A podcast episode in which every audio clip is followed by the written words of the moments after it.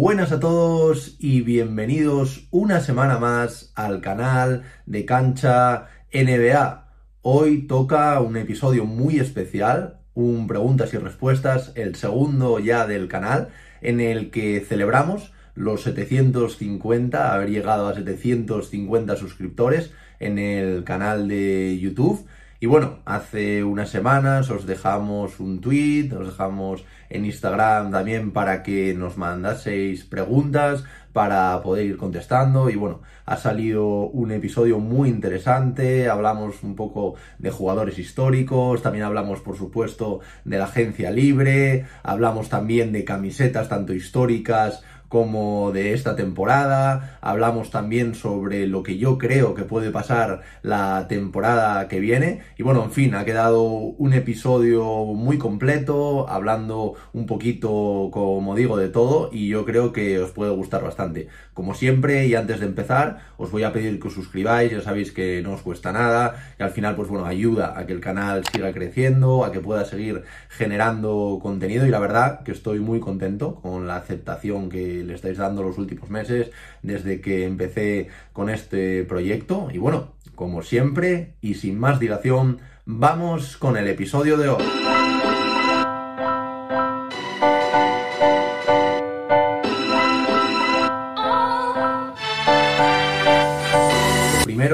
Hacer y antes de empezar era daros por supuesto las gracias a todos. La verdad que habéis mandado unas preguntas muy interesantes, como bien he dicho antes, pues hablando un poquito de todo, cosas históricas, cosas actuales, tema camisetas, tema jugadores, tema fichajes, tema agencia libre, un poquito de todo que yo creo que ha quedado un episodio muy completo y que os puede gustar. Y bueno, sin más dilación, como siempre digo, vamos a empezar a contestar en este segundo preguntas y respuestas del canal. Y la primera es de mis amigos de From the Logo, NBA, que me preguntan un poco mi opinión acerca del mejor jugador europeo de la historia de la NBA. Esto, como ya sabréis, es una pregunta bastante recurrente, no hay una respuesta acertada, pero bueno, yo creo que de momento, ahora lo explicaré, para mí el mejor jugador hasta hoy en día de la historia de la NBA que sea europeo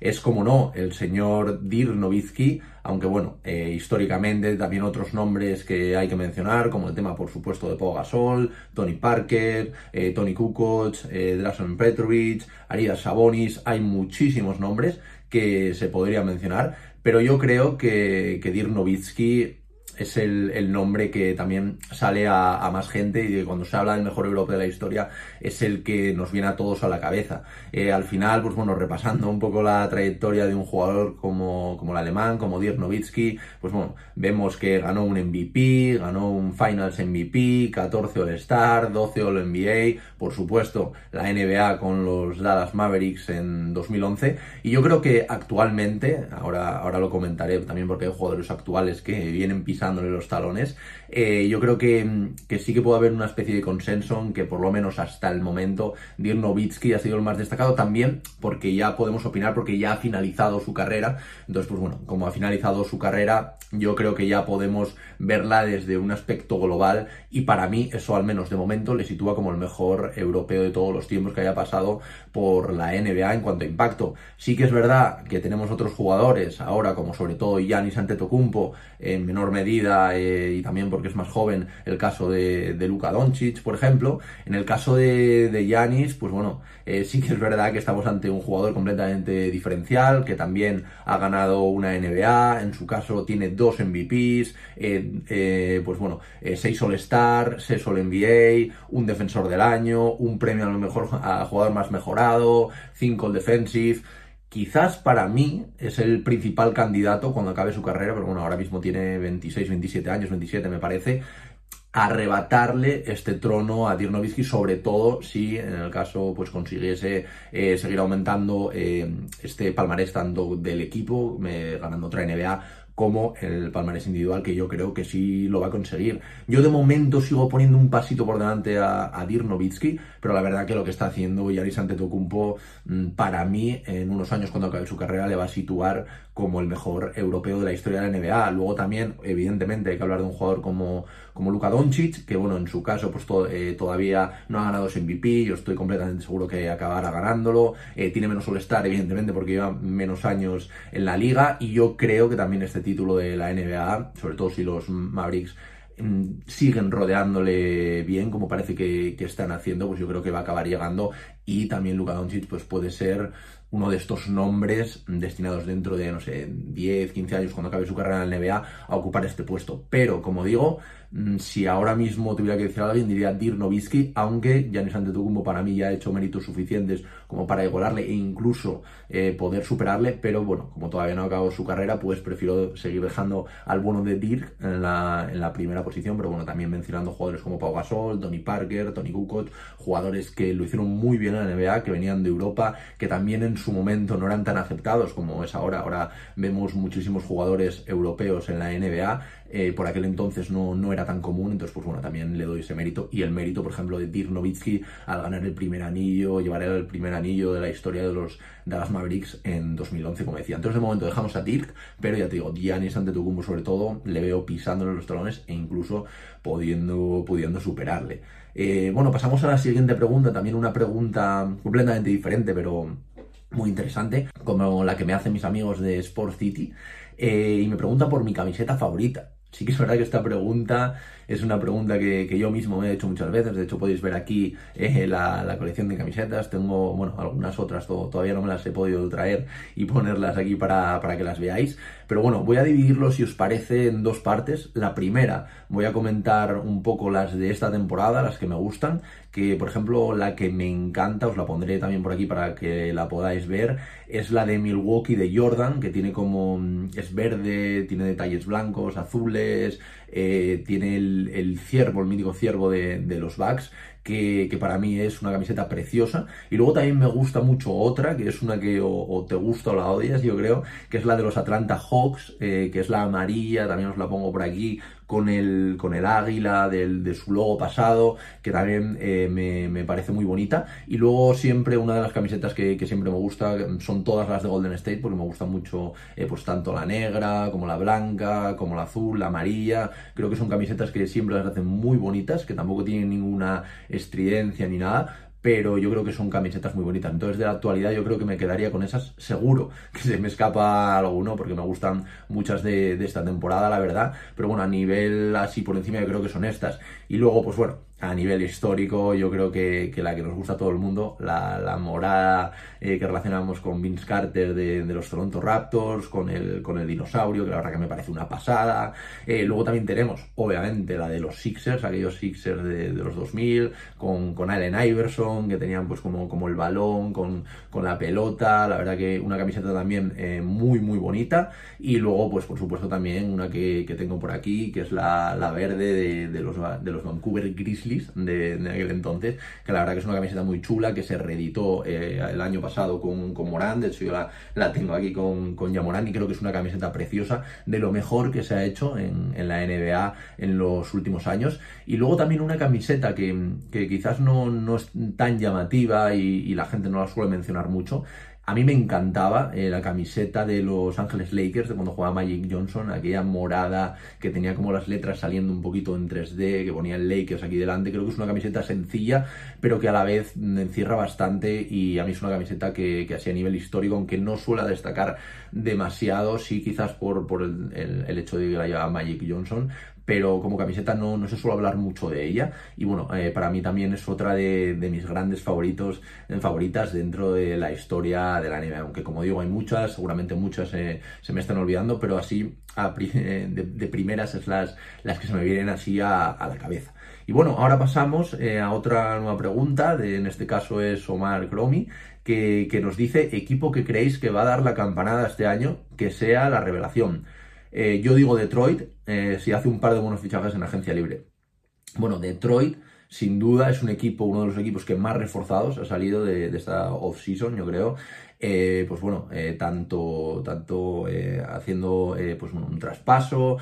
también en, el draft, ahora lo comentaremos, pero creo que es uno de los equipos jóvenes más, más a seguir. Pero bueno, sí que es verdad que yo de momento, aunque ahora comentaremos los nombres y son muy buenos nombres, quizás los veo un poco tiernos todavía porque son jugadores con muy poca experiencia, dos jugadores nuevos que entran al draft, que aunque sean muy buenos, pues necesitan ese rodaje, un Kate Cunningham que también necesita seguir rodándose, aunque todos sabemos lo buen jugador que es, un Killian Hayes que veremos si termina de entrar en la dinámica del equipo, también ha apostado por Marvin, Bagley, que no se ha apostado mucho por él y veremos eh, si puede dar ese saltito que todo el mundo le pide en los Detroit Pistons, también jugadores como Sadik Bay, Sia Stewart y, pues, bueno, como digo, las dos selecciones del draft que son Jaden Ivy y Jalen Duren, que bueno, forman un equipo muy interesante, quizás no de cara a esta temporada, aunque pueden dejar cositas, sino ya pues de cara al, a, próximos años, próximas temporadas. Yo tengo muchas ganas de ver el particular Big Three entre Cunningham, Ivy y, y Jalen Darren. Eh, porque bueno, yo creo que los aficionados de los Pistons pueden estar muy contentos con lo que ha hecho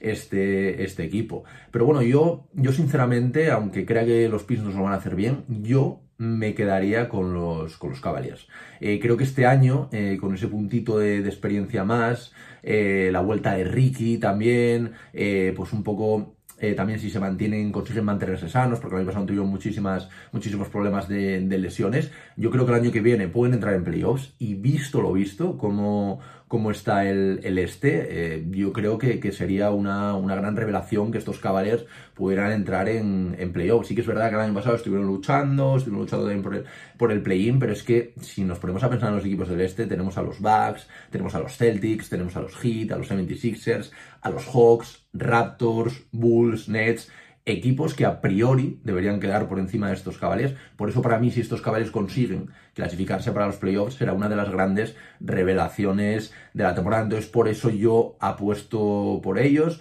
Eh, creo que también veremos lo que hacen con, con, el tema Sexton, si acaba saliendo, si acaba habiendo algún movimiento más, pero creo que con, con Darius Garland, por supuesto con, con, la vuelta de Ricky, que ya les ayudado mucho y esta temporada seguirá haciéndolo. Eh, luego, pues evidentemente un jugador como Mobley, tienen eh, Jarrett Allen, Okoro, Markkanen, que yo sigo confiando en él, pues bueno, son, son un equipo que a mí particularmente me da muy buena sensación y creo que pueden hacer una muy buena temporada. Entonces, si tuviera que decir una revelación, ya sabéis que esto siempre es muy complicado y seguramente pues año viene se queden fuera de playoffs, solo por, porque yo lo diga. Pero, pero bueno, yo son un equipo en los que confío mucho, que el año pasado disfruté muchísimo eh, de verlo, sobre todo hasta, hasta las lesiones. Entonces, pues bueno, yo, yo creo y apuesto por, por estos Cavs. Luego sí que, sí que es verdad que algunos otros equipos, por ejemplo, que podrían ser revelación, son los Nuggets, donde vuelven a contar con todos sus jugadores. Eh, no sé, a mí es un equipo también que me, que me da buenas sensaciones. El pasado se metió en playoffs, pero nadie habló mucho de ellos. Pero yo creo que este año, si se mantienen todos sanos, si vuelve Murray, si vuelve Michael Porter Jr., eh, Nikola Jokic, evidentemente, al mejor nivel al que nos tiene acostumbrados, yo creo que puede ser un equipo que puede quedar arriba en el oeste y puede ser una de las grandes revelaciones de la temporada, ya que parece que de estos Nuggets nadie nunca habla de ellos y siempre están ahí, pero yo creo que esta temporada, si se mantienen todos sanos, pueden hacer una gran temporada. Luego también, pues otro nombre de revelación es el de Minnesota. Lo que pasa que yo ya después del fichaje de Rudy Gobert, no sé si hablar de ellos como una revelación, porque revelación para mí sería que quedasen primeros o segundos. Yo creo que con este movimiento, este all que luego lo comentaremos en otra pregunta, que han hecho, para mí, sinceramente, tienen que meterse en playoff. Yo creo que, entre el dinero que le van a pagar al Rudy Gobert, el dinero que le van a pagar a Carl Anthony Towns, tienen que meterse en playoffs. Entonces, para mí, que se metieran en playoff, sinceramente no sería una sorpresa. Entonces, por eso lo dejaría fuera de revelación, aunque bueno, no me extrañaría que hicieran una, buena temporada, aunque tengo dudillas con ese fit de Rudy Gobert en, Minnesota, luego lo comentaremos. Pero bueno, también podría hablarse de ellos, aunque, como digo, para mí no sería una sorpresa que, que entrasen en playoffs.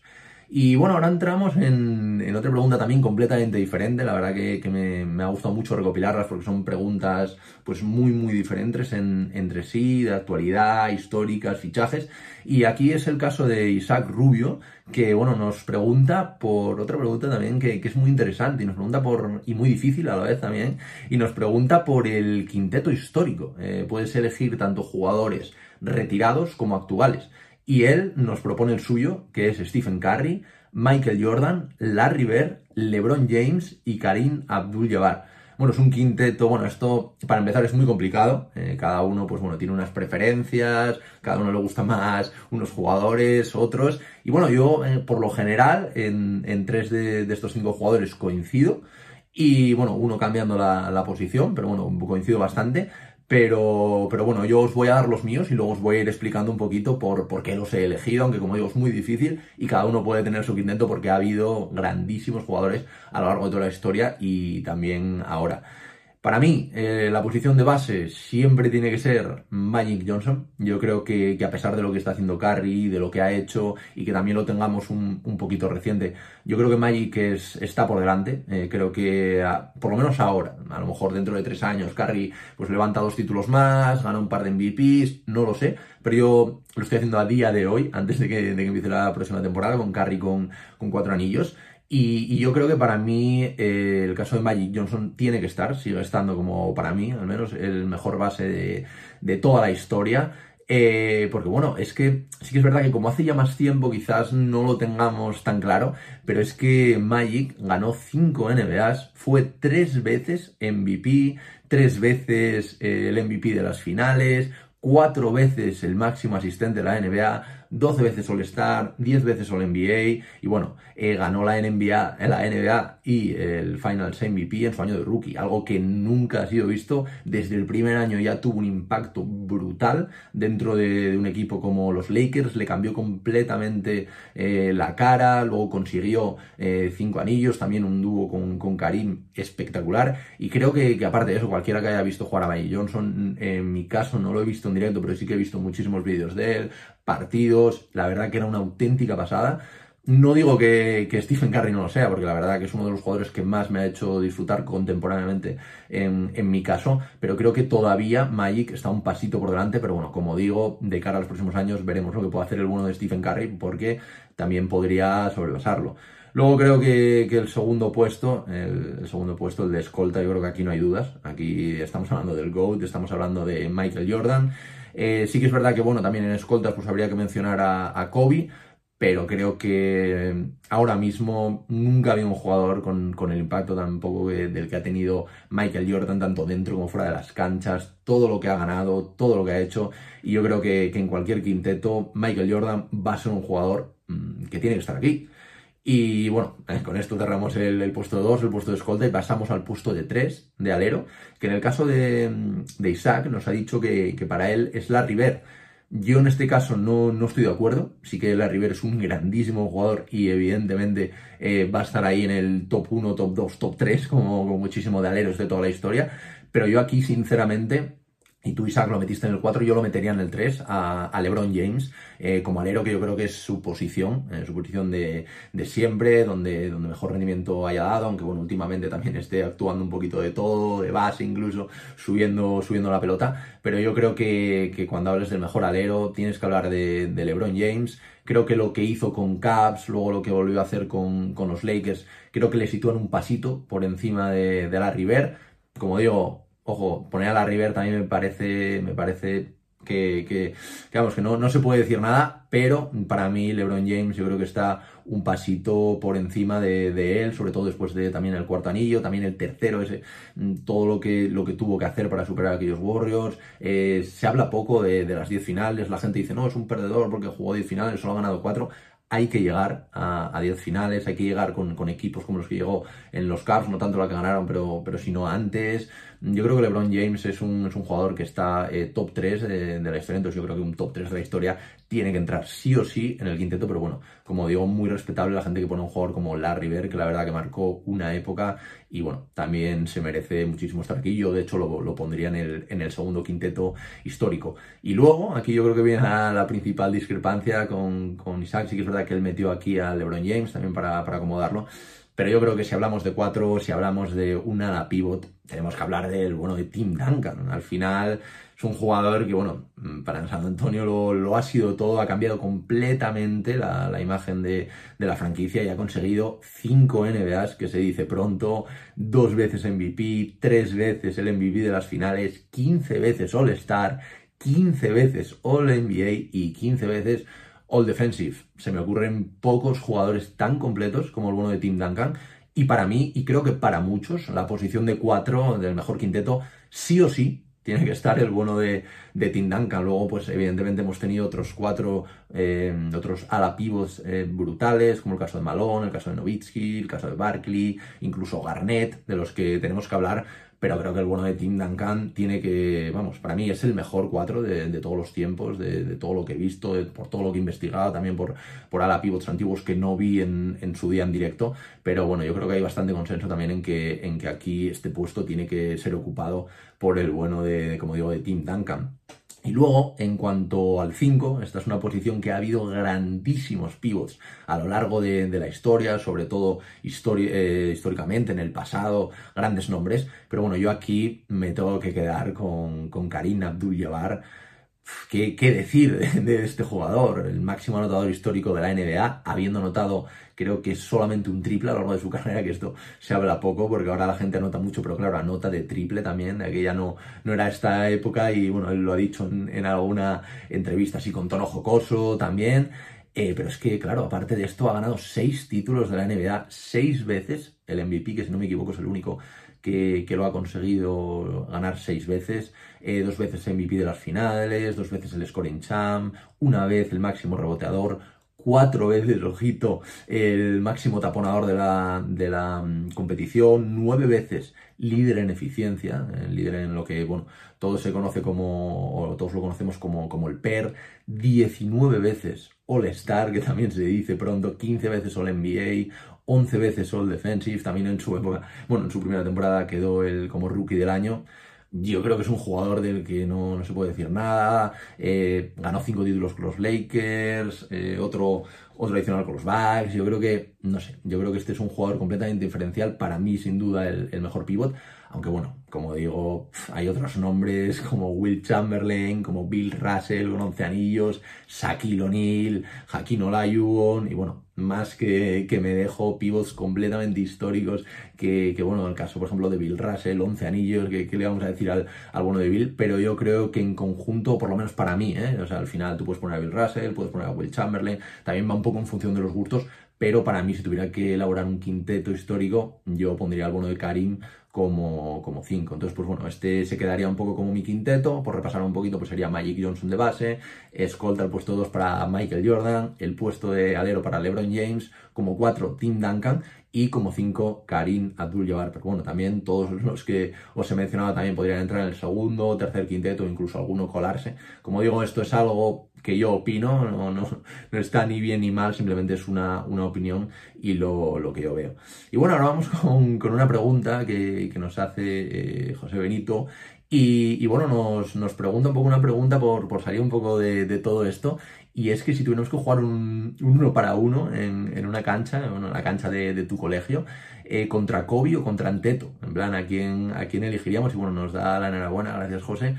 Eh, por, estos eh, 750 suscriptores. Y eh, si te digo la verdad, aquí eh, no escogería a nadie, porque escogéis a quien, a quien escogiese, la verdad que no, no tendría nada que hacer. Yo creo que no, no podría ni, anotar ni una canasta. Evidentemente, ellos anotarían todas las vueltas que, que, que, van a por mí. Pero bueno, si tuviera que, elegir a alguien el que enfrentarme, pues elegiría a Kobe. Yo creo también porque ver jugar a Kobe tiene que ser una, una barbaridad eh, todo, todo lo, que, lo que hacía. Y bueno, también un poco por estatura, que aunque me seguiría superando de largo, yo creo que es que con Anteto directamente pues pondría el balón arriba en la mano y ya imposible llegar a él. Entonces, imposible. Y claro, como, como te en vista un jugador como, como Antetokounmpo, yo creo que te puedes ir despidiendo de la vida. Entonces, pues bueno, en este caso creo que me quedaría con Kobe por verlo y también por, por un tema de estatura. Pero bueno, me, me, ha gustado esta pregunta que también ha salido un poco de, de todo, lo que, todo lo que estamos hablando. Y bueno, ahora pasamos eh, a una pregunta de, Enrique Pedro, que como todos sabéis, eh, colabora bastante con, con, este canal en temas de NCAA, en temas de draft, en todo tema de, de las jóvenes promesas que llegan a, a, la NBA. Y bueno, dice primero nada, enhorabuena y a disfrutar de seguir creciendo poco a poco. Muchas gracias, Enrique. Eh, también, pues bueno, tienes la parte tu, tu parte de, de, culpa, entre comillas, eh, por bueno, pasarte ya varias veces por el canal y, y aportarnos pues, bueno, tu sapiencia de, de, como digo, todo, todas estas ligas universitarias y todo el tema de jóvenes NBA. Y, y mi pregunta, ¿cuál es la noticia de NBA, claro, obviamente, que todavía no has dado y que más ilusión te haría? Pues yo creo que a nivel del canal, eh, del canal de, de Cancha NBA, también de, del proyecto del podcast, eh, yo creo que, me gustaría anunciar algún invitado top, alguno que sí que es verdad que ya he tenido invitados que desde el primer momento ni siquiera soñaba que, podía iba, o sea, vamos, que iba a llegar a, a traer, a entrevistar, a tener una charla con ellos. Pero sí que es verdad que me gustaría, de cara al futuro, no sé si esta temporada, la que viene, un poquito lo que, lo que va surgiendo y lo que, lo que va pudiendo también conseguir, pero me gustaría mucho entrevistar a algún jugador de la NBA, tanto pasado como puede ser alguno de los hermanos Gasol, como, como presente, como Aldama, como Garuba, como Ibaka, que incluso hace tiempo ya entrevistamos a su, su representante y se pasó a saludar unos segundillos por, por el canal, que bueno, os puedo dejar por aquí si queréis el, el vídeo, si no lo habéis visto, para que le echéis un ojo, porque fue hace, hace ya bastante tiempo. Y, y bueno, yo creo que sería el, el anuncio que, que, me gustaría dar, eh, deciros, pues bueno, va a venir al canal, pues Usman Garuba, va a venir al canal Santiago Aldama, uno de los hermanos Gasol, que sé que es complicado ahora, pero bueno, siempre, como se dice, hay que soñar en grande y la verdad que me gustaría bastante que viniese y se pasase por el canal, por el podcast, a comentar un poquito y a decirnos cómo es esa experiencia de vivir en primera persona la NBA como un jugador. Eh, aparte de esto, un proyecto personal que tengo y que me gustaría sería viajar a Estados Unidos eh, para grabar y para, para, ver un partido en directo eh, de la NBA y por supuesto pues grabaros una especie de blog en varios episodios en los que os vaya enseñando pues tanto la ciudad, las tiendas de la ciudad relacionadas con la NBA, cómo es el, el pabellón, cómo es el partido, si podemos a lo mejor pues si puedo entrevistar a alguna persona, preguntarle por el equipo, preguntarle un poco por, por la liga, pues la verdad que sería algo que me gustaría mucho, me encantaría anunciar anunciaroslo, deciros, pues me voy a Chicago,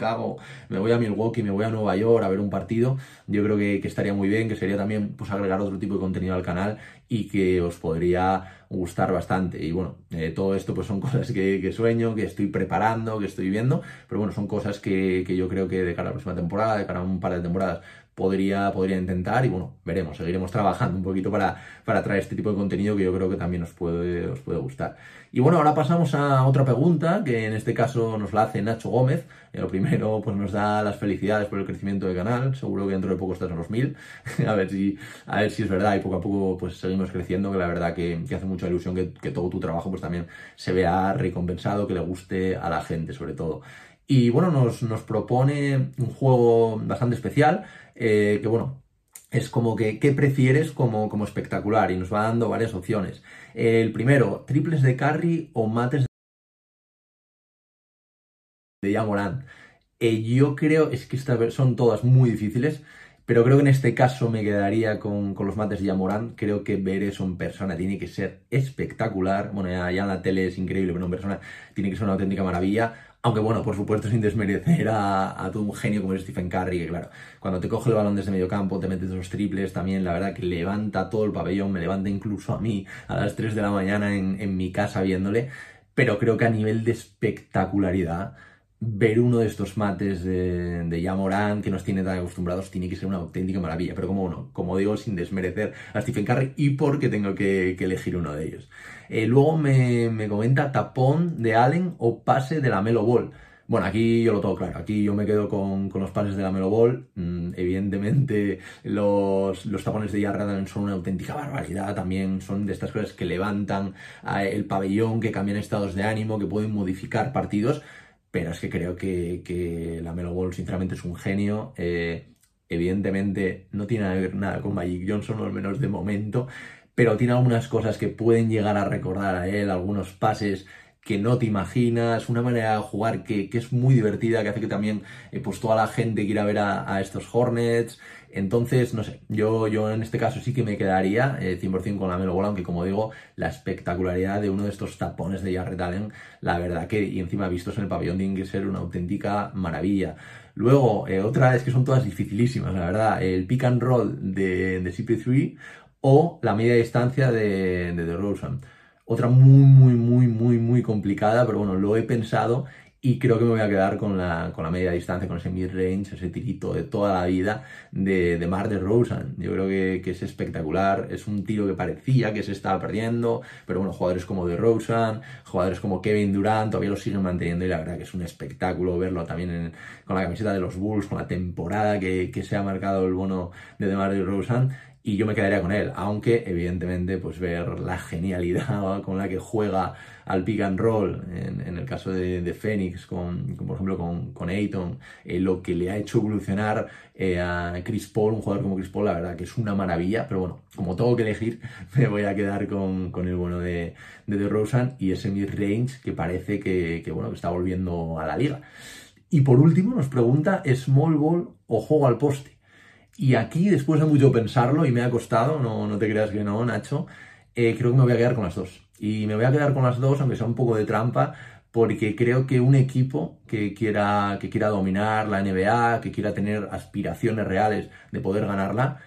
tiene que tener un poquito de estas dos. Se ha visto esta temporada, por ejemplo, con, los Warriors, se ha visto que, planteaban pues, un quinteto más con un pivot, como, como el caso de, de Looney, eh, juego más presencia interior, pues un poquito más juego al poste también. Aunque luego es verdad que bueno, que, que abrían bastante el balón para, para los tiradores, pero creo que, bueno, que, un equipo que quiera ganar, como digo, estos, estos Warriors, tiene que combinar tanto presencia interior como eh, pues también eh, temas de small ball, como por ejemplo a lo mejor pues un, un Green, un Draymond Green de 5, también pues saliendo un poquito al poste alto a, a, repartir, incluso fuera a repartir juego. Entonces yo creo que aquí no me puedo quedar con una, mm, porque creo que, que la NBA actual te exige tener las dos, está viendo que, que, algunos equipos que a lo mejor tienen small ball pero no tienen presente interior están sufriendo mucho y viceversa, entonces creo que tienes que tener estas dos variantes un poco para, para poder llegar a triunfar, por lo menos en la NBA de hoy en día. Entonces aquí, Nacho, me vas a permitir la, licencia de quedarme con, ambas porque yo creo que son ambas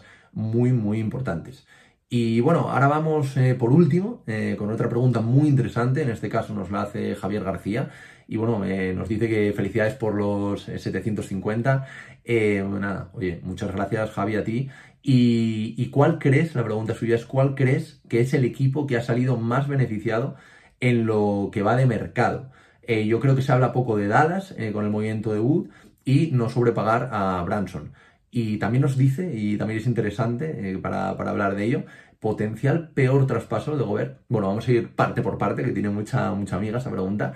Bueno, de mano yo creo que es una pregunta muy interesante, Javi, para repasar un poco todo lo que ha pasado estas últimas semanas. yo creo que como bien apuntas, pues creo que, que Dallas, el mercado que está haciendo, está siendo genial. Eh, han conseguido un jugador como Christian Wood, que bueno, eh, también el, con Luca yo creo que puede tener un fit muy bueno. Eh, creo que en el tema de jugar al pick and roll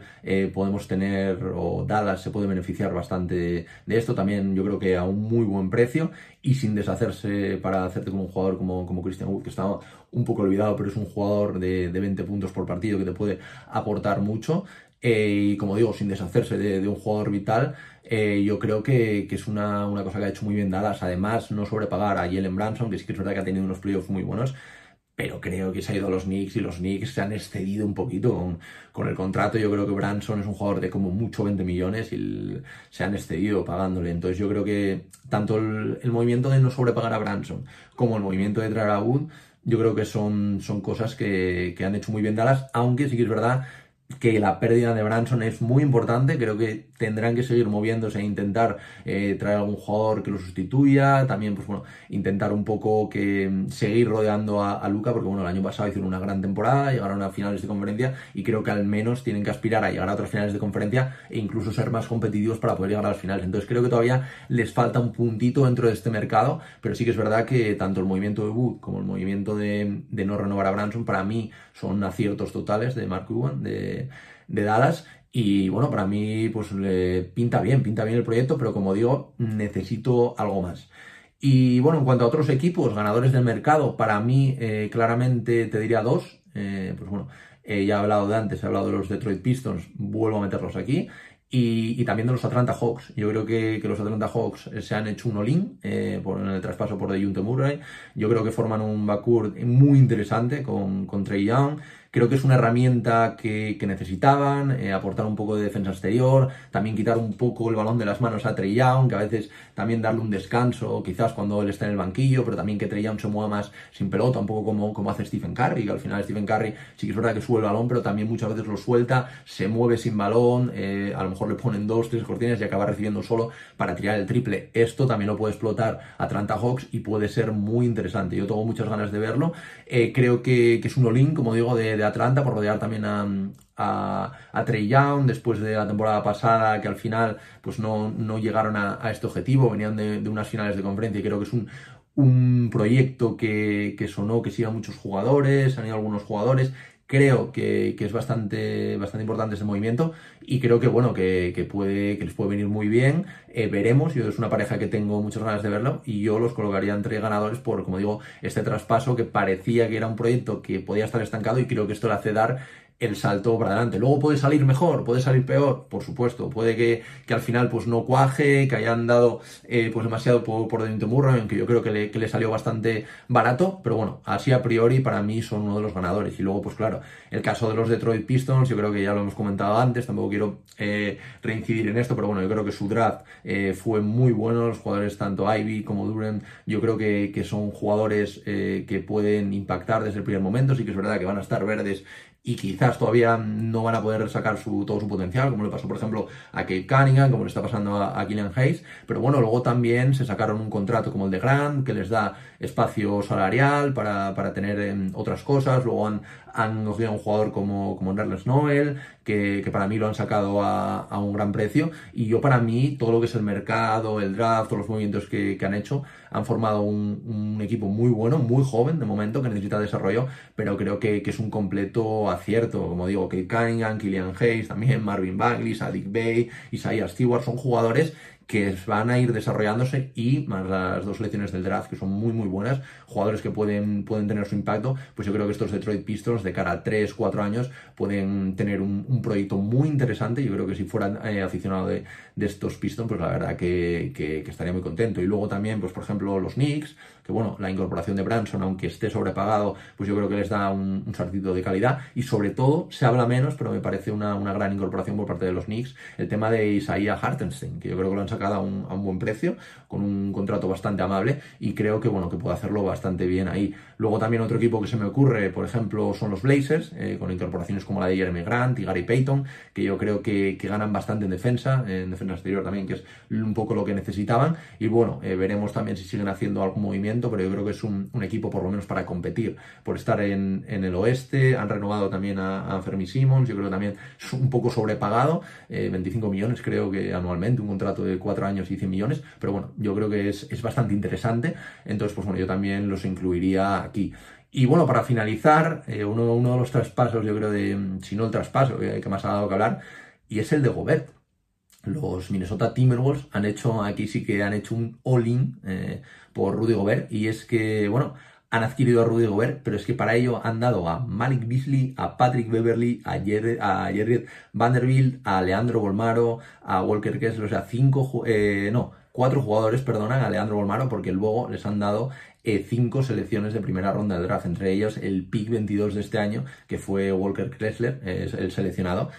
A mí, a priori, es que es, es, es un tema muy complicado. Yo quizás no sería eh, como Javi diría que el potencial peor traspaso, todo será, depende cómo les salga. Él ha dicho en su presentación ya que él viene a ganar un campeonato, a jugar en las finales.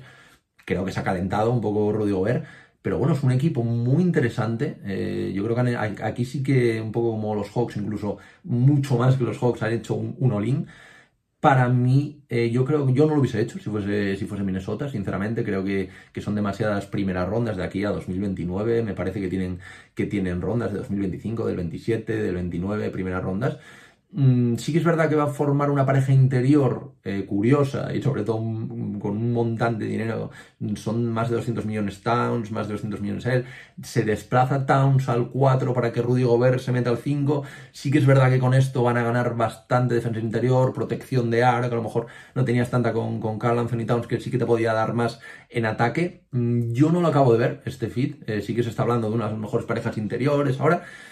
pero a mí me parece demasiado. A mí me parece que con todos esos picks que tenían, con todos estos jugadores eh, interesantes también en defensa, como Beverly, como Vanderbilt, que eran jugadores que aportaban en defensa, yo creo que pierden demasiado. Luego les saldrá bien, ahora todo esto acaba con un anillo y evidentemente pues este será el mejor traspaso que se haya hecho este año. Pero a mí así a priori es un traspaso que me, ya te digo, a lo mejor no diría el peor traspaso, potencial peor traspaso, no lo sé, tenía que pensarlo, pero no lo creo, debemos ver también a ver qué, qué más traspasos hay. Pero, pero bueno, eh, yo creo que es un, un como digo, de, Minnesota Creo que, les puede salir bien, les puede salir mal, como, como siempre, como cualquier traspaso, pero a mí, a priori, me deja un poco frío. Sí que yo creo que va a hacer bien las cosas en Rudy Gobert y que seguramente luego nos cae a todos y se haga una temporada espectacular. Pero a mí, al desplazar a, a Carl Anthony Towns al 4, que se meta al 5 mm, un, jugador como Gobert, que nada que está más limitado, sí que es verdad que te pueden dar los puntos, también tienes a Edwards, tienes a Angelo Russell, tienes jugadores, eh, otros jugadores muy interesantes, así a priori pues tendría que meterse, como ya he dicho en otra pregunta, en playoffs sí o sí,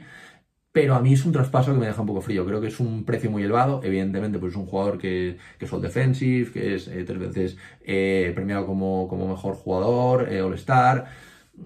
Se pagan, se pagan esos jugadores, pero creo que con todo esto que han dado podrían haber conseguido un par de, buenos jugadores, quizás no, no, del estilo de Rudy Gobert, pero sí que hubieran podido más ayudar al proyecto, también mover a Daniel Russell, que también veremos cómo, cómo va la cosa, pero yo creo que los pilares del proyecto son Carl Anthony Towns, sobre todo eh, Edwards y luego también Carl Anthony Towns. Mm, entonces me deja un poquito frío. Veremos, veremos cómo, cómo avanza esto. No diría que es el, el, potencial peor traspaso, pero bueno, mm, puede serlo si al final acaba saliendo mal. Así que bueno, esta es, esta es un poco mi, mi opinión, eh, que bueno, cada uno puede, puede tener la suya de un tema también, yo creo, un poco conflictivo, que les va a afectar pues, seguramente a bien, ganarán más partidos, entiendo que se meterán en playoffs, pero bueno.